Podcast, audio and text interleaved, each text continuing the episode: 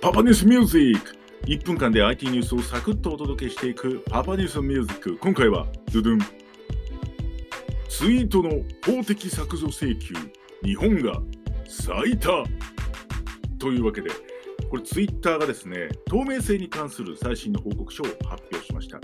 昨年の1月から6月世界各国から寄せられたツイートの法的な削除請求、削除してねっていう請求がですね、全部で4万3000件ほど、このうち日本が最多4割という結果になっております。圧倒的日本ということになってるんですね。まあ、個人を代理する弁護士や政府機関から削除請求があったんですが、まあ、前回の調査よりも11%増えて1万8000件ほどと。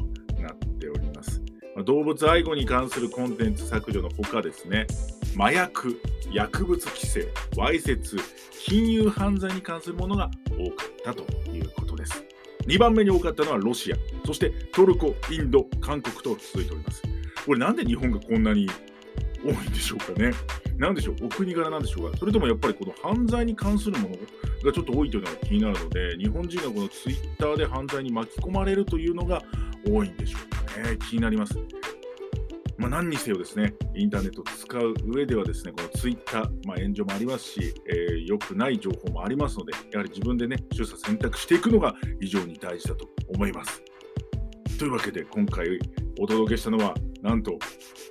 ツイートの法的削除請求は日本が一番多いんだよというニュースをお届けいたしました。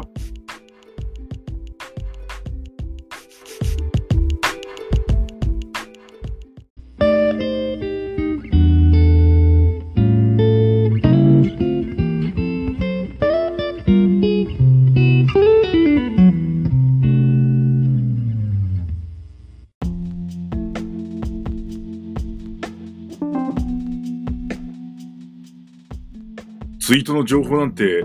法的ってわけにはいかないですね。